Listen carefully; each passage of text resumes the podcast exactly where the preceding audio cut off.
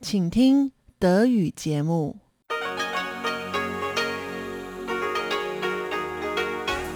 Hier ist Radio Taiwan International.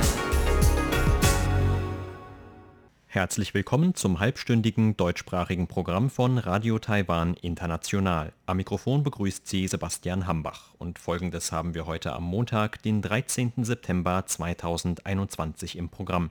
Zuerst die Nachrichten des Tages. Danach folgte in Taiwan Entdecken ein Interview mit dem Präsidenten der Academia Historica Chen Yishen über eine neue Ausstellung zu Ex-Präsident Lee Teng-hui und dessen Beiträgen zu Taiwans Demokratisierung. Und zum Abschluss berichtet Eva Trindl in Taiwan Monitor über die gestiegene Bereitschaft unter US-Amerikanern, Taiwan in einer militärischen Krise zu unterstützen. Das geht aus einer neuen Umfrage des Chicago Council of Global Affairs hervor. Hören Sie dazu ein Interview mit der Politikwissenschaftlerin und Taiwan-Expertin Shelley Rigger. Sie hören die Tagesnachrichten von Radio Taiwan International. Der Überblick. Beginn der Han-Guang Militärübungen. Internationale Abgeordnete fordern Unterstützung für Litauen und Taiwan. Und Öffnung der Grenzen für ausländische Ehepartner. Die Meldungen im Einzelnen. Heute hat in Taiwan der praktische Teil der jährlichen Han-Guang-Militärübungen begonnen. Bis Freitagabend prüft Taiwans Militär mit den Übungen die Einsatzbereitschaft der Streitkräfte für den Fall einer chinesischen Invasion. Die jährlichen Übungen finden in diesem Jahr zum 37. Mal statt. Aufgrund eines Coronavirus-Ausbruchs allerdings zwei Monate später als ursprünglich geplant. Bei dem praktischen Teil der Militärübungen, der heute begonnen hat, kommt traditionell auch scharfe Munition zum Einsatz. Zu den heutigen Übungen gehörten laut Militärangaben Einsätze von Kampfjets und Transportflugzeugen der Luftwaffe. Geprobt wurde etwa die Landung von in West-Taiwan stationierten Kampfjets der Typen F-16V und Mirage 2000 in der Luftwaffenbasis von Hualien in Ost-Taiwan.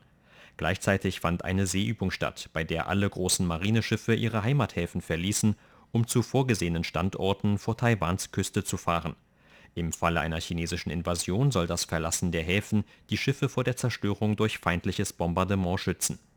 Ebenfalls heute fand in der südtaiwanischen Stadt Tainan eine Übung statt, mit der die Reaktion auf einen möglichen Angriff mit biologischen Waffen geprobt werden sollte. Dazu wurden Soldaten zur Behandlung in zivile Krankenhäuser geliefert und Fahrzeuge sowie Ausrüstung dekontaminiert. Die Han-Guang-Militärübungen finden seit 1984 jedes Jahr statt. Die Übungen bestehen aus Computersimulationen und einem praktischen Teil. Der erste Übungsteil lief dieses Jahr zwischen dem 23. und 30. April. Aus Infektionsschutzgründen finden die Übungen dieses Mal nur in verkleinerter Form statt. Abgeordnete aus mehreren Ländern haben sich für Solidarität mit Litauen und Taiwan angesichts chinesischen Drucks ausgesprochen. Entsprechende Äußerungen machten Mitglieder der sogenannten Interparlamentarischen Allianz zu China, englisch kurz IPAC, in einer heute veröffentlichten Videobotschaft. IPAC wurde am 4. Juni 2020 ins Leben gerufen und besteht aus über 100 Abgeordneten aus Parlamenten demokratischer Länder. Selbst erklärtes Ziel der Vereinigung ist es, China geeint entgegenzutreten, vor allem hinsichtlich Themen wie der globalen Sicherheit, den Menschenrechten sowie bei Handelsfragen.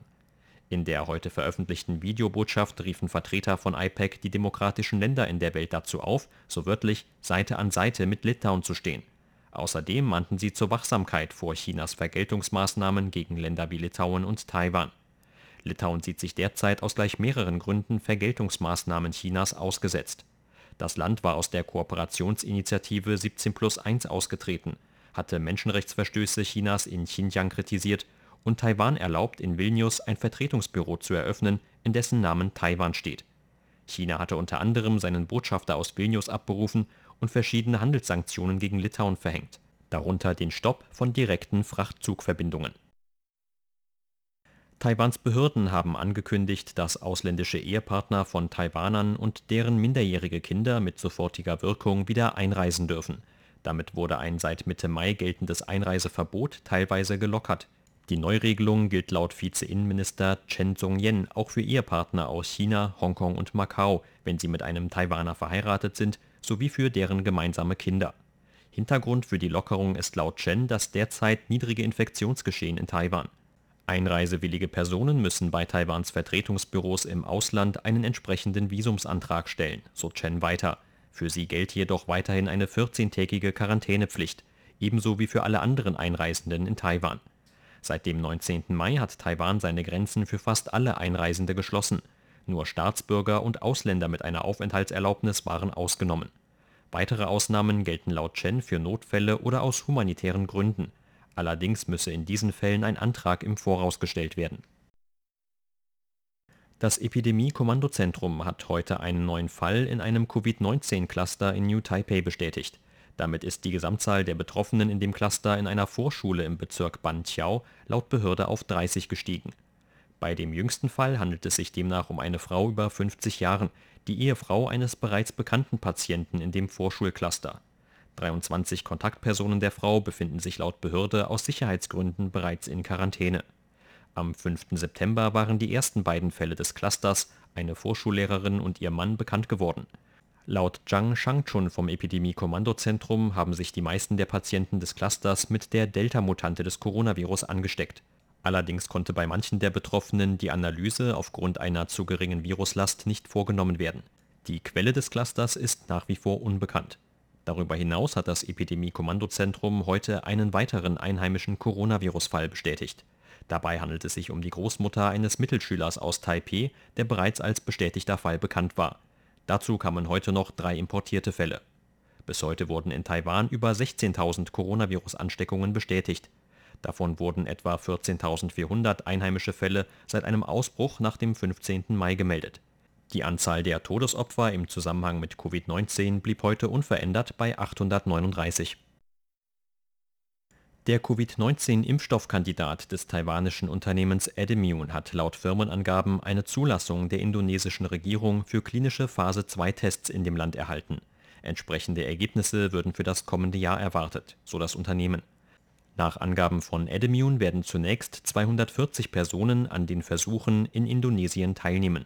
Dabei arbeite man mit der Fakultät für Medizin und Gesundheitswissenschaften der Gajah Mada Universität zusammen in einer Pressemitteilung erklärte Edimune heute, dass man sich über die Tests Rückschlüsse auf die Dosierung des Impfstoffs erhoffe, mit der ein ausreichender Schutz gegen neuere Mutanten des Coronavirus entwickelt werden kann. Falls alles reibungslos verlaufe, werde man mit Phase-3-Tests in Indonesien weitermachen. Edimune hatte im Februar dieses Jahres bekannt gegeben, keine Notfallzulassung für sein Covid-19-Vakzin in Taiwan beantragen zu wollen, anders als es zwei andere taiwanische Hersteller getan hatten Stattdessen sagte das Unternehmen damals, mit seinem Impfstoffkandidaten alle drei Phasen klinischer Tests durchlaufen zu wollen. Eine Notfallzulassung erhalten hatte der Covid-19-Impfstoff der taiwanischen Firma Medigen. Dieser wird seit letzten Monat im Rahmen von Taiwans Impfprogramm verabreicht. Eine Notfallzulassung für den Impfstoffkandidaten der Firma United Biomedical Asia hatte die Lebens- und Arzneimittelbehörde dagegen abgelehnt zur Börse. Taiwans Aktienindex hat heute mit 28,3 Punkten oder 0,16 Prozent im Minus geschlossen. Zum Abschluss des heutigen Handelstags lag der TAIEX damit auf einem Stand von 17.446 Punkten. Das Handelsvolumen belief sich auf 253 Milliarden Taiwan-Dollar oder 9,1 Milliarden US-Dollar.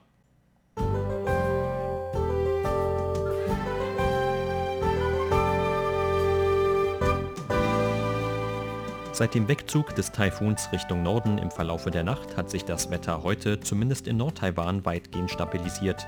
In Mittel- sowie in Südtaiwan gab es dagegen den ganzen Tag über wechselhaftes Wetter mit Regen- und Gewitterschauern.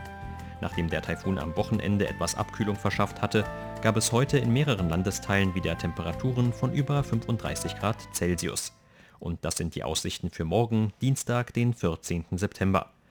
Morgen wird es laut Vorhersage des Wetteramts im Norden erneut leicht bewölkt bis sonnig. In Mittel- und Südtaiwan ist dagegen wieder mit wechselhaftem Wetter zu rechnen. Vor allem im Süden Taiwans könnte es morgen den ganzen Tag über Regen- und Gewitterwetter geben. Die Temperaturvorhersage für morgen lautet 26 bis 35 Grad Celsius für Taiwans Ebenen. Das waren die Tagesnachrichten. Gleich geht es weiter mit unserem Programm vom Montag, den 13. September.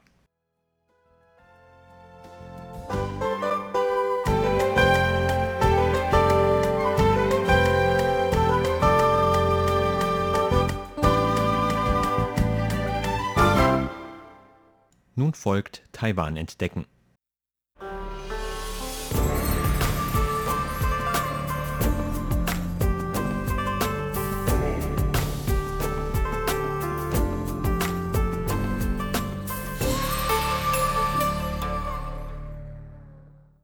Die Geschichte von Taiwans Demokratisierung lässt sich nicht ohne den ehemaligen Präsidenten Li Denghui erzählen. Im Jahr 1996 wurde Li bei den ersten freien und direkten Präsidentschaftswahlen Taiwans im Amt bestätigt. Schon seine Ernennung zum Nachfolger von Jiang Jingguo in den späten 1980er Jahren war ein bedeutender Einschnitt für Taiwans politische Geschichte gewesen, da Li somit der erste in Taiwan geborene Präsident der Republik China überhaupt wurde in den Folgejahren navigierte Li Taiwans demokratische Entwicklung nicht zuletzt auch entlang sich verhärtender Fronten in der parteipolitischen Landschaft, in der die einen eine Vereinigung mit China, die anderen eine formelle taiwanische Unabhängigkeit anstrebten. Obwohl seine eigene Partei, die Kuomintang, offiziell eine zukünftige Vereinigung mit China verfolgte, verfestigte Li mit einer Reihe von Verfassungsänderungen und liberalen Öffnungen während seiner Regierungszeit in den 1990er Jahren vor allem den Status quo von Taiwans politischer Losgelöstheit von der Volksrepublik. Im Juli letzten Jahres ist Li im Alter von 97 Jahren gestorben. Die Academia Historica eröffnete im Gedenken an den ehemaligen Präsidenten eine Sonderausstellung, um Lis Beiträge für Taiwans Demokratisierung zu würdigen. RTI sprach dazu mit dem Präsidenten der Academia Historica, Chen Yishen. Die Ausstellung dreht sich vor allem um das Jahr 1991. Chen Yishen erklärt die besonderen historischen Hintergründe der damaligen Zeit. Vor 30 Jahren hat es nicht nur in Taiwan einige große Ereignisse gegeben. Es gab auch den Aufruhr in Osteuropa, die Auflösung der Sowjetunion, die Unabhängigkeit Litauens oder es gab die lange Menschenkette des Baltischen Wegs, an der zwei Millionen Menschen beteiligt waren. Das Jahr markierte eine Epochenwende und auch in Taiwan gab es damals etwa die Studentenbewegung der wilden Lilien. Das war nur ein Jahr nach dem Tiananmen-Massaker in China. Und all das ereignete sich zu der Zeit, in der Li Denghui gerade das Amt des Präsidenten antreten sollte. Ursprünglich hatte Li als Vizepräsident unter Jiang Jingguo gemäß der Verfassung im Jahr 1988 dessen Nachfolge übernommen. 1990 sollte er von der Nationalversammlung im Amt bestätigt werden. Das führte zu einigen Streitereien innerhalb der Kuomintang, bei denen sich Li letztlich aber durchsetzen konnte. Das Jahr 1991 markiert schließlich auch das Ende der Bestimmungen für die Zeit der Mobilisierung gegen die kommunistische Rebellion, mit dem Taiwan vor 30 Jahren einen Weg in Richtung von Verfassungserweiterungen eingeschlagen hat. Diese Veränderungen, bei denen Altes und Neues nebeneinander bestehen blieb und nicht etwa eine Revolution, führten zur heutigen Demokratie in Taiwan. Die frühen 90er Jahre unter Li Denghui läuteten eine deutliche Abkehr von der Ära der autoritären Einparteienherrschaft ein, die vom Ende des chinesischen Bürgerkriegs auf dem Festland 1949 bis in die späten 1980er Jahre hinein in Taiwan überdauert hatte. In der autoritären Zeit gab es die Auffassung, dass das chinesische Festland in Feindeshand gefallen war und zurückerobert werden musste. Deshalb konnte es auch keine demokratischen Wahlen für die Nationalversammlung geben, die darum auch ewige Nationalversammlung genannt wurde. An diesem Problem hatte sich auch nichts mit der Aufhebung des Kriegsrechts im Jahr 1987 geändert. Die Teilnehmer der Wilde Lilienbewegung forderten darum 1990 ein möglichst schnelles Ende der vorübergehenden Notfallbestimmungen und eine Rückkehr zur verfassungsrechtlichen Ordnung. Und tatsächlich wurden Notfallbestimmungen am 1. Mai 1991 abgeschafft. Anschließend entschied sich Li Denghui gegen die Schaffung einer neuen Verfassung und wählte stattdessen den Weg von Verfassungserweiterungen, ohne den ursprünglichen Wortlaut der Verfassung zu ändern.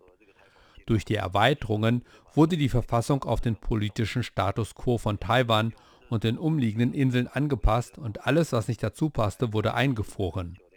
Mit dieser Herangehensweise von Kompromissen und Verhandlungen wurde die Zeit der sechs Verfassungsreformen während der 1990er Jahre eingeleitet.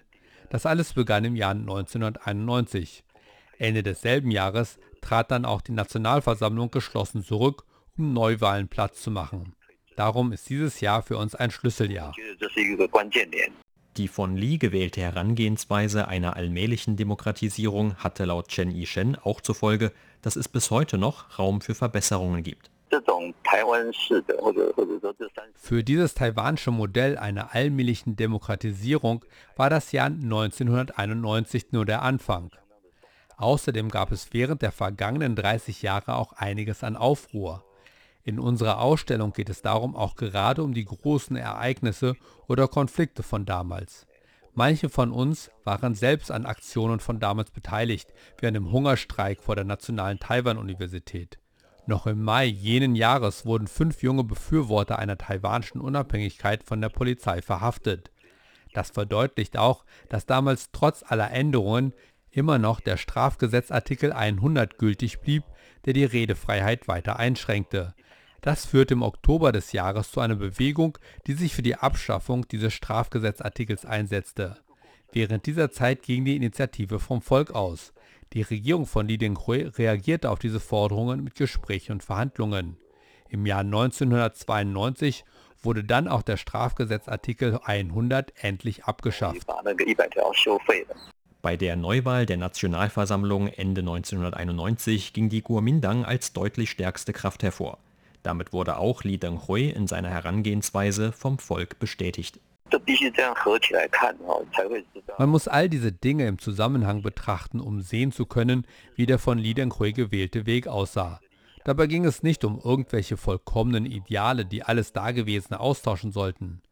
Das Ideal wäre wohl gewesen, eine neue Verfassung für alle die Bürger zu schaffen, die in Taiwan und den umliegenden Inseln leben. Das wäre eine Art von Neuanfang gewesen. Aber auch damals gab es schon den Druck aus China und aus den USA. Li Denghui hat seine Herangehensweise also auch vor diesen Hintergründen auswählen müssen. Die Auswirkungen davon spüren wir bis heute. Im Mittelpunkt des von Li Denghui gewählten Wegs stand natürlich die Demokratie.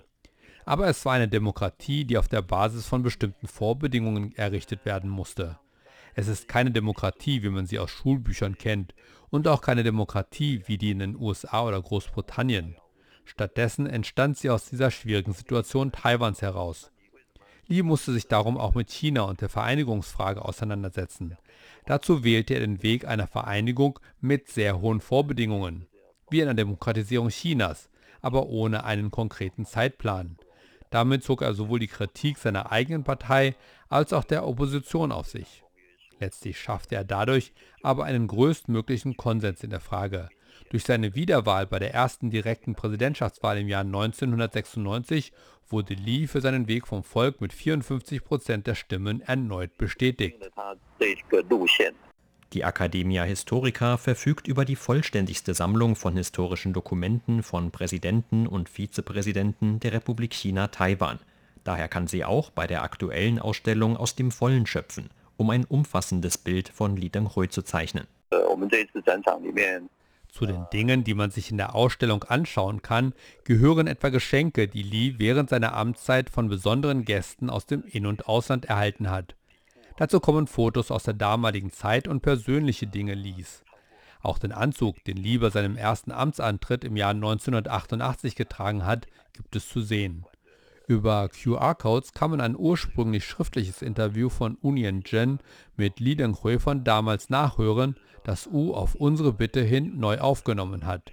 Darin geht es um Lis Ausbildung zur japanischen Kolonialzeit, welche Bücher er früher gelesen hat und welche Bücher einen besonders großen Einfluss auf ihn hatte und so weiter.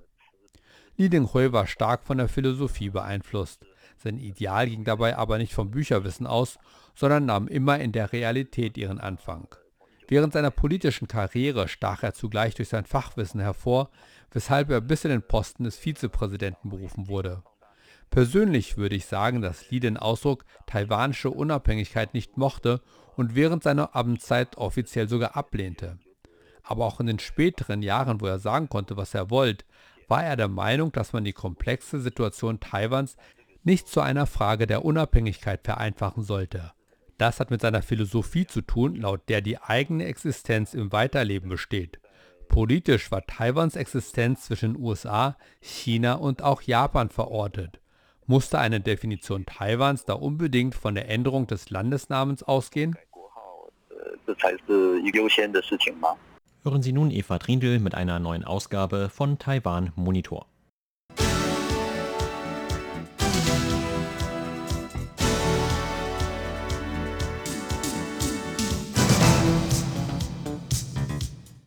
Eine kürzliche Umfrage zu Taiwan des Chicago Council of Global Affairs hat in Taiwan viel Interesse hervorgerufen. In der Überschrift der Auswertung heißt es, das erste Mal ist die Hälfte der Amerikaner dafür, Taiwan im Fall einer Invasion zu verteidigen. 52 Prozent der Befragten sprachen sich nach der Umfrage dafür aus, im Falle einer Invasion Taiwans durch China US-Truppen zu entsenden. Das ist die höchste Zustimmungsrate seit 1982, seit erstmals diese Frage gestellt wurde. Außerdem befürworten laut der Umfrage 69 Prozent der Befragten, dass die USA Taiwan als unabhängiges Land anerkennen. Auch ist die positive Ansicht oder Stimmung gegenüber Taiwan weiter gestiegen. Radio Taiwan International sprach mit der Taiwan-Expertin Shelley Rigger, Professorin für politische Wissenschaften am Davidson College und Autorin mehrerer Bücher über Taiwan, über die Ergebnisse dieser Umfrage. Sie sagte über die Bedeutung der Umfrageergebnisse des Chicago Council of Global Affairs.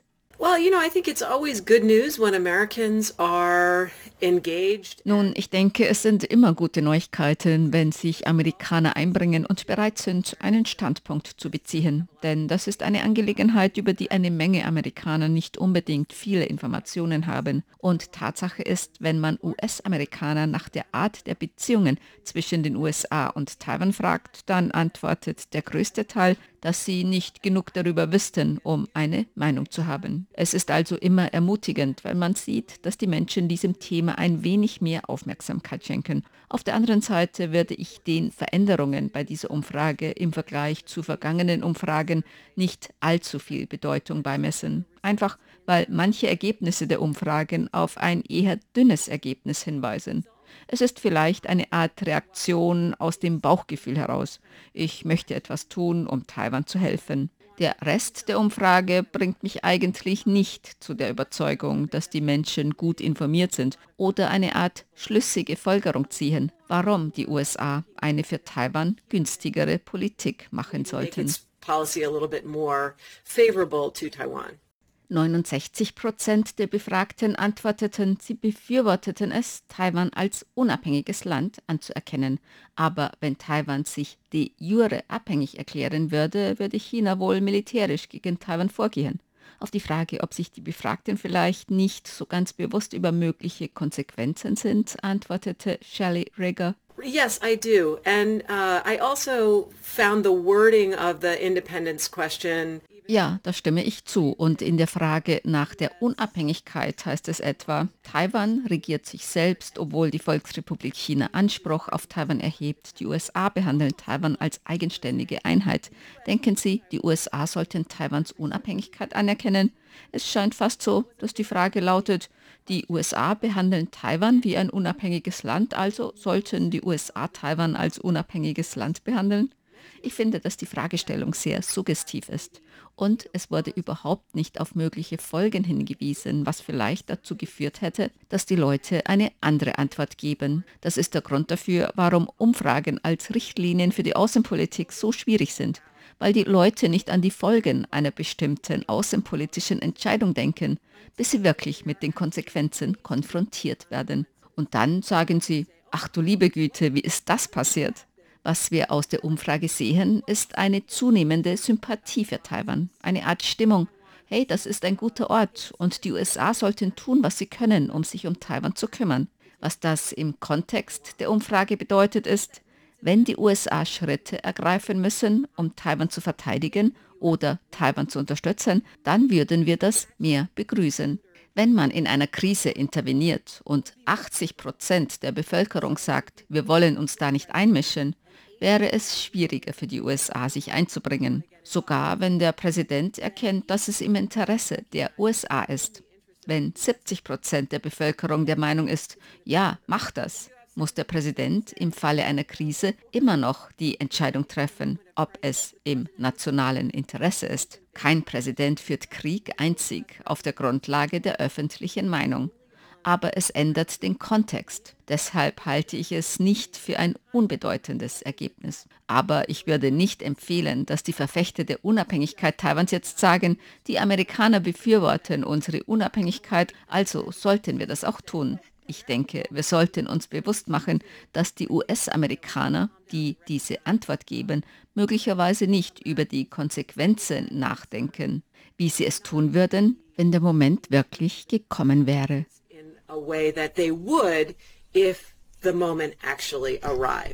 In letzter Zeit hat China die militärischen Aktionen nahe Taiwan verstärkt und manche Experten diskutieren darüber, ob China vielleicht schon in nächster Zeit eine Invasion Taiwans plant. Shelley Rigger dazu. A lot of discussion of this issue in US policy circles, largely by people who Viele Diskussionen über diese Frage in Kreisen der US-Politik sind meist von Leuten, die Taiwan nicht besonders verfolgen. Und bei manchen bin ich mir nicht einmal sicher, wie genau sie die Situation in China verfolgen. Zumindest nicht die Innenpolitik Chinas. Ich bin mehr von Standpunkten überzeugt, die vorschlagen, dass wir vielleicht etwas nüchterner sehen sollten, wie schnell wir auf diesen Zug aufspringen, dass China vielleicht morgen Taiwan angreift. Es gibt eine Menge guter Gründe, warum die Volksrepublik China davon Abstand nehmen wird, militärisch gegen Taiwan vorzugehen. Es ist ein extrem riskantes Vorgehen und Sie wissen das. Ich denke, Sie haben zwei Probleme ein militärisches Problem und ein politisches Problem. Das militärische Problem für die Volksrepublik China ist, wie verhindern wir, dass Taiwan noch weiter von uns wegdriftet? Besonders, wie verhindern wir die Unabhängigkeit Taiwans? Und ich denke, dass eine Menge der militärischen Aktionen, die wir nun sehen, darauf abzielt, die Taiwaner einzuschüchtern und Taiwan sozusagen in der jetzigen Situation festzunageln. Das politische Problem ist, die Taiwaner davon zu überzeugen, eine Art Eingliederung oder Anschluss an die Volksrepublik China zu Pekings Bedingungen zu akzeptieren. Und das ist eine viel schwierigere Angelegenheit. Und es gibt im Grunde keine militärische Lösung dafür. Man kann militärische Gewalt anwenden, um Leute zu zwingen. Aber können sie damit ihr Ziel erreichen, das Ziel der Vereinigung des Landes, wie China es versteht? Eine Zugehörigkeit zum chinesischen Vaterland, wie Peking es sieht? Es ist ein politisches Problem, ein kulturelles Problem und ein gesellschaftliches Problem, das nicht mit militärischer Gewalt gelöst werden kann. Ich bin nicht so panisch wie andere Leute, denn ich denke, dass sich die Volksrepublik China zurückhält und unsere Aufgabe, besonders der USA, ist es, dafür zu sorgen, dass wir China nicht in Zugzwang bringen oder dass wir China nicht dazu bringen zu denken, dass es keine andere Möglichkeit hat, als militärisch vorzugehen. than to take a military action.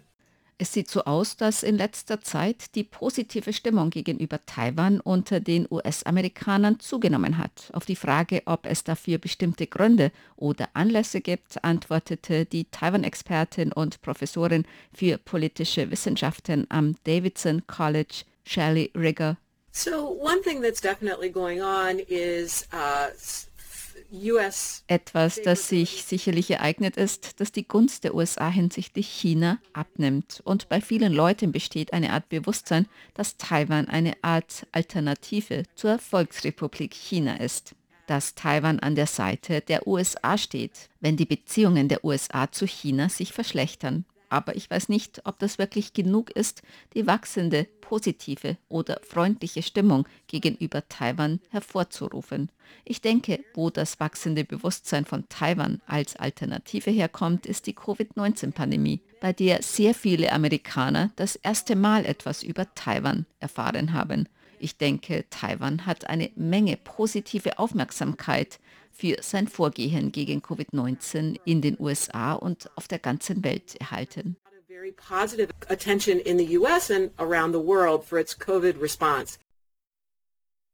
Sie hörten das halbstündige deutschsprachige Programm von Radio Taiwan International am Montag, den 13. September 2021. Unser aktuelles Radioprogramm und weitere Sendungen können Sie im Internet on demand hören unter der Adresse www.de.de rti.org.tv. Weitere Informationen und Videos von der RTI Deutschredaktion rund um Taiwan finden Sie zudem auf unseren Seiten bei Facebook und Twitter sowie auf unserem YouTube-Kanal. Am Mikrofon verabschiedet sich heute von Ihnen Sebastian Hambach.